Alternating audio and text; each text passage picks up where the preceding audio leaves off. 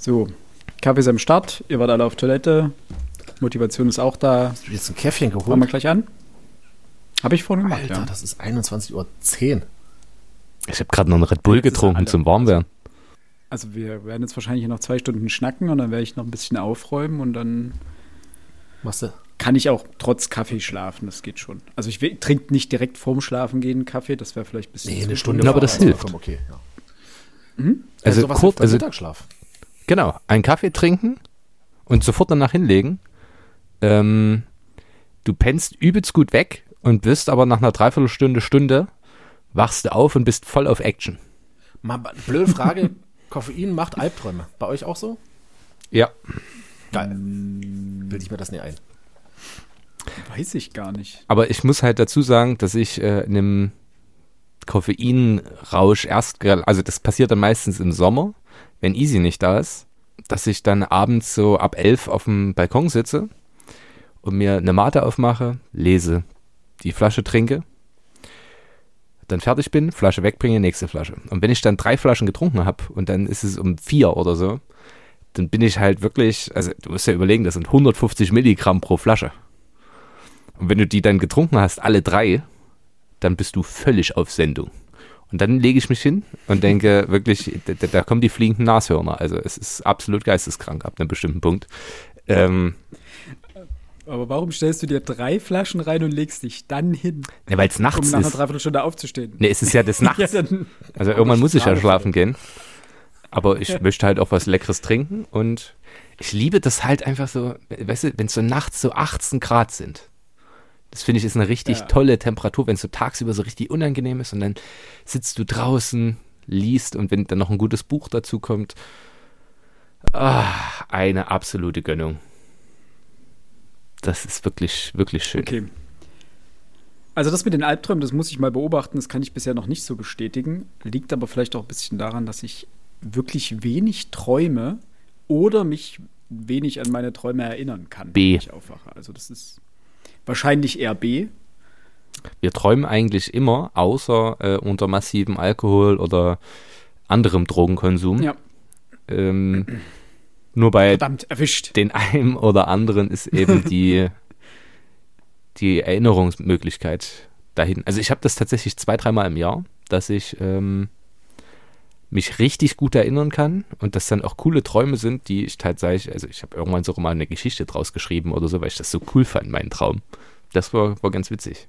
bei mir wirklich, also bei mir ist es auch selten, dass ich mich daran erinnern kann. Manchmal gibt es die Momente, wo du früh um fünf aufwachst, dieser Traum ist noch so richtig kristallklar präsent und denkst, okay, krass, den vergesse ich nicht.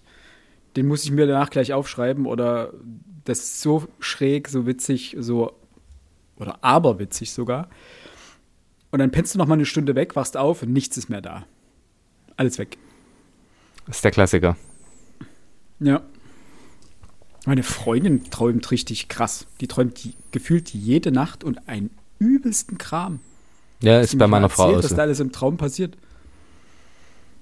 Ist absolut Andererseits, wahnwitzig. die machen beide eins richtig. Die wachen zum richtigen Zeitpunkt auf, dass du dich an den Scheiß auch noch erinnern kannst. Mhm, true. Kann man sich jetzt, also man kann ja mal nachfragen, wacht ihr zum richtigen Zeitpunkt auf? Ich denke, die Antwort ist meistens nein. Naja, aber wenn du, wenn du, wenn du früh. träumst und du bist fertig Ja. mit Träumen und pennst noch, ist der Traum weg. Also du musst schon irgendwo in der Ja. Nähe des Traums in Anführungszeichen aufwachen, dass du dich dann noch erinnern kannst. Und vielleicht hilft da auch das Koffein. Vielleicht äh, ist das gar nicht das Koffein, was das verursacht, sondern eher der, das Koffein dafür sorgt, dass man zeitiger wach wird oder mitten in der Traumphase wach wird. Warum auch immer. Aber du hast ja gesagt, das Koffein verursacht ähm, Albträume. Albträume. Das wäre jetzt die nächste Frage, aber wenn. Ich weiß ja nicht, was Max vorher liest.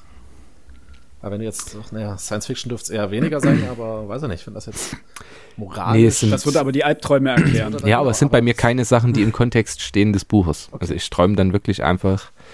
Äh, es sind, ich habe ganz, also ein Traum, also oh, jetzt, äh, übelst uninteressanter Talk. Ich hasse es, wenn Menschen über ihre Träume berichten, aber ein wiederkehrender Traum ist, ähm, ich befinde mich in der Situation, quasi aus der Kabine vom Fußball zum Spielbeginn zu starten. Und komme nicht daraus, dass ich denke, ich habe was vergessen und überprüfe alles, suche alles und stehe am Ende trotzdem ohne alles da. Also Pfeife, gelbe Karte, rote Karte, was weiß ich was. Ja, und das ist ein wiederkehrender Traum. Also den habe ich bestimmt schon 15 Mal geträumt. Und es ist jedes Mal wieder unangenehm. Nimmt dich das so mit? Das ist ja krass. Das nimmt mich total mit. Also das ist aber auch so eine Art, ähm, also das habe ich mir jetzt so gedacht. Ich überprüfe das wirklich vor jedem Spiel fünfmal, dass ich wirklich alles habe. Also es ist der klassische letzte Ausfahrtcheck. So gelb, gelb, rot, hier nochmal gelb, hier die Pfeife. Okay, da ist die Wählmarke. Ein Empfänger, noch ein Empfänger, Ball. Pfeife. Headset. Okay, ich habe alles, wir können los. So, die, die wirklich, und das mache ich zwei, dreimal, einfach aus Angst, irgendwas zu vergessen. Das ist Kugelschreiber, ja. ganz wichtig. Zwei Kugelschreiber immer. Krass. Cool. Also ich habe auch wiederkehrende Träume, aber die vergesse ich wieder. Also ich weiß, es gibt zwei oder drei Stück. Und wenn ich sie geträumt habe, denke ich mir, ja krass, da war er wieder. Und dann ist da liegt aber ein Jahr dazwischen gefühlt und dann vergesse ich das wieder und plötzlich während des Träumens, und das ist irgendwie ein krasser Effekt, während des Träumens weiß ich schon, oh, den kenne ich. Also es gibt diesen reflektierenden Moment äh, innerhalb des Träumens. so kurz, und, so kurz davor vor, vom luziden Träumen. Wahrscheinlich. ja, wahrscheinlich. Ach, gut. Schön, Freunde Spitz, der Astrologie-Podcast. Ja. Ähm, wollen wir starten? Machen wir. Jawohl.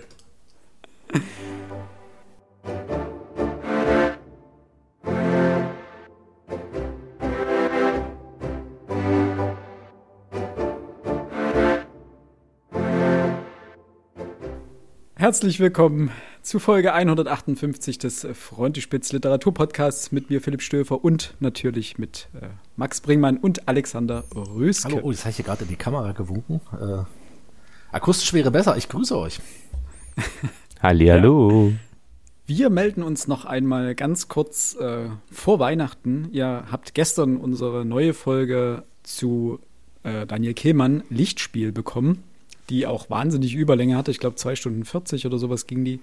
Wir wollten uns aber noch einmal ganz kurz vor Weihnachten melden, euch äh, wunderschöne Weihnachtstage wünschen und euch noch ein paar Bücher mit auf den Weg geben. Jeder so ein oder zwei weil wir uns dachten, es ist nie zu spät für so ein Last-Minute-Buch. Also falls ihr noch Freunde, Verwandte, äh, Bekannte habt, denen noch etwas unter Weihnachtsbaum fehlt oder für die ihr noch nichts habt und äh, voll Panik jetzt äh, irgendwie noch der Suche nach einem Last-Minute-Geschenk seid, haben wir versucht, mal ein, zwei, drei Bücher zusammenzustellen, wo man sagt, die passen eigentlich halbwegs sicher auf irgendjemanden. Max, möchtest du beginnen mit, was hast du denn mitgebracht? Was, äh, was ist dein, dein eierlegendes Wollmilchbuch? Mein eierlegendes Wollmilchbuch wäre natürlich Daniel Killmann Lichtspiel.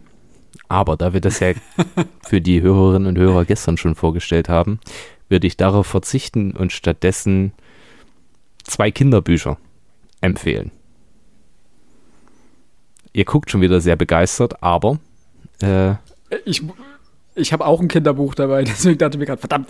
Ja, ich bin, hätte mal zuerst gemacht. Jetzt bin ich der, derjenige, der, ähm, der die Möglichkeit hat, das vorzustellen. Also, ich empfehle ein, ein wirklich ganz großartiges Buch, das ich gemeinsam mit euch auf der Buchmesse entdeckt habe, nämlich Mein Freund der Bär. Es ist ein sehr süßes kleines Kinderbuch, das ich wahnsinnig liebe. Und das, und das habt ihr ja auf der Buchmesse gesehen, mich schon ganz schön berührt hat. Es ist von Vane Kosturanov, hat auch bloß 32 Seiten, ist aber zuckersüß, wahnsinnig hübsch gestaltet, ähm, ist für Kinder schön, aber für Erwachsene wahrscheinlich noch deutlich emotionaler, wenn man ein Stofftier hatte, wie ich das hatte. Und ich glaube, wenn man sich mal wieder in seine Kindheit zurückversetzen möchte, dann ist das ein ganz tolles Buch. Aber für Kinder ist es einfach schön gestaltet und äh, eine kleine, süße, hübsche Geschichte. Das wäre Kinderbuch Nummer eins, eher für die kleineren. Und für die größeren Kinder und auch für alle Erwachsenen, ich finde, die besten Kinderbücher sind die, die sowohl für Kinder als auch für Erwachsene gehen. Ähm, von George Saunders, Fuchs 8. Ich habe es schon mal empfohlen. Sehr schön. Ich hoffe, ihr habt es euch inzwischen gekauft und auch gelesen. Natürlich. natürlich. Es ist ein cool. so, so, so, so tolles Buch. Sowohl was die Sprachexperimentalität angeht, als auch den Inhalt des Buches, sich mal in einen Fuchs hineinzuversetzen, ist eine Sache, die, die nur die Literatur vermag. Na, wir sind schon in den äh, Stiefeln Achilles gewandert. Wir waren auf fremden Planeten unterwegs. Äh, wir haben in österreichischen Bergdörfern residiert, in russischen Zarenfamilien, keine Ahnung. Aber ein Fuchs war ich bislang noch nicht. Und auch mal durch dessen Augen zu blicken auf die Welt. Und das, was ein Fuchs für albern hält. Und cool. Und was seine Hoffnungen sind. Das war wirklich beeindruckend und ich liebe, liebe, liebe, liebe, liebe dieses Buch und empfehle jedem von George Saunders Fuchs 8. Sehr schön. Ja, da hast du damals davon vorgeschwärmt. Ich hätte es mir dann auch gleich gekauft und ähm, meinen Kindern vorgelesen. Die waren ein bisschen hin und her gerissen. Die haben mich dann immer gefragt, warum, warum liest du so komisch vor? Warum stockst du immer? Weil ich wirklich Probleme hatte, dieses Buch vorzu also flüssig vorzulesen, weil ich einfach über manche dieser Worte, die einfach äh, geschrieben sind, wie sie gesprochen werden, zum Teil gestolpert bin. Aber wunderschönes Buch, echt niedlich, klein. Um Alex, dann würde ich sagen, machst du das nächste, dann kann ich nämlich äh, mein Kinderbuch äh, zum Schluss bringen. Oh, ich habe aber kein Kinderbuch. Na, dann machen wir was, was jetzt, was, was, was wunderbar zwischen zwei Kinderbücher passt. Wie ihr wisst, lesen wir ja im Januar, stellen wir es vor, äh, Herfried Münklers Welt in Aufruhr. Und da habe ich doch ein passendes Buch dazu für alle, die die Thematik irgendwie interessiert. Ähm, ein Buch, welches mir jetzt durch den Umzug wieder in die ähm, Hände gefallen ist und von dem ich ich habe das total vergessen. Also hätte ich es jetzt beim Regal ausräumen nicht gehabt. Und zwar Tim Marshall oder Tim Marshall, ähm, Die Macht der Geografie. Wie sich Weltpolitik mhm. äh, anhand von zehn Karten erzählen lässt. Und das hatte ich mir damals besorgt. Kennt ihr beide rein zufällig auf Arte? Ich weiß gar nicht, ob es das noch gibt. Ähm, mit offenen Karten? Nein. Das ist so ein. Nein. Ist oder war. Also ich habe es schon ewig nicht mehr gesehen. Deswegen vermute ich mal, war ein Format auf Arte, etwa zehn Minuten lang, an dem irgendwelche geografischen Themen ähm, zehn Minuten lang anhand einer Karte erzählt wurden oder erklärt wurden. Wunderbar gemacht. Also im Original aus Frankreich wurde dann ins Deutsche synchronisiert. Alle möglichen Sachen, also alles, was man irgendwie noch aus dem Geografieunterricht kannte oder Erdkundeunterricht kannte, ähm, wurde dort thematisch nochmal wunder, wunderbar und viel, viel besser als in der Schule erklärt. Keine Ahnung, ähm, arm und reich in bestimmten Gegenden oder, oder Konflikte zwischen Ethnien, ähm, Kriege, ähm, Handelsstraßen etc. etc. Wahnsinnig spannend. Und als ich das Buch dann damals im Handel gefunden habe, die Macht der Geografie, dachte ich mir, oh, das könnte auch, könnte auch in dieselbe Richtung gehen und das tut's tatsächlich auch. Also es sind hier zehn große Weltregionen an, äh, kartentechnisch aufbereitet und lange Kapitel über diese Region anhand eben der Geografie erzählt. Probleme, Chancen, Risiken, Zukunftsaussichten. Sehr, sehr gut zu lesen. Und von mir definitiv eine Empfehlung, auch zum Einstieg auf das Buch, welches wir im Januar vor. Sehr schön. Ich habe es mir gleich mal auf meine Liste gepackt und dabei gesehen, mhm. Dass es davon auch eine Kinderbuchausgabe gibt. Die nämlich Was die Welt zusammenhält, die Macht der Geografie für Kinder von Tim Marshall. Ich habe mal, ich habe mir bei Münkler mal kurz reingeguckt, ob er eventuell dieses Buch ebenfalls zitiert. Er tut es nicht. Er hat von Marshall, ähm, Tim Marshall aber ein anderes Abstock, äh, Abstattung, die neue Macht der Mauern. Und wenn Münkler zumindest den Autoren zitiert, kann er nicht so schlecht sein. Das ist äh, richtig. Nee, eine sehr coole Empfehlung. Mhm. Ähm, also vielleicht, ich muss morgen eh noch mal ein Buch laden. Ich habe mir jetzt Last Minute noch ein Buch bestellt. Allerdings für mich, und das ist auch gleichzeitig meine erste Empfehlung jetzt. Denn ich habe festgestellt, letztens, als ich meine anderen Bücher abgeholt habe, dass äh, hinter der Buchhändlerin ist so ein Regal und da stehen die ganzen Bestellungen drin für alle möglichen Kunden. Und da sah ich äh, das äh, What If stehen von Randall Munro, was ich ja schon mal vorgestellt mhm. habe. Und daneben stand What If Teil 2. Was ich nämlich nicht mitbekommen habe, bereits vor zwei Jahren, glaube ich, 2022, erschien ich das richtig gesehen habe, ja, Ende 2022 erschien der zweite Teil der, äh, dieses, der What-If-Bücher, in deren äh, Randall Munro mal wieder abs auf absurde Fragen wissenschaftliche Antworten gibt. Zum Beispiel, kann man auf einer Schaukel ins Weltall schaukeln? Oder wie viel Kraft wäre dafür notwendig? All so ein Firlefanz. Und das ist so ein wunderbares Klolektürenbuch, mit dem man, glaube ich, nicht viel falsch macht bei Menschen, die eine grundlegende Affinität A zur Mathematik haben ein bisschen. Also man muss kein Mathe-Genie sein, also es ist alles relativ leicht erklärt. Aber die das mögen, solche ähm, Rechenspielchen. Und zu solchen abstrusen wissenschaftlichen Fragen, auf die einfach komische Antworten gegeben werden. Äh, fand ich toll. Ich habe hab noch nicht reingeschaut. Ich hoffe, es ist wirklich so gut wie der erste Band. Aber der erste Band war ein absoluter Stimmungsgarant. Die Kapitel sind relativ kurz, immer so fünf, sechs Seiten und man hat was zum Schmunzeln und weiß wieder die Antwort auf etwas, wonach man nie gefragt hat. Toll. Und das hole ich morgen ab. Ähm, und das zweite Buch ist, bitte? Das klingt so wie dieses unnütze Wissen. Dinge, die man ja. nicht zu wissen braucht, aber nie wieder vergisst.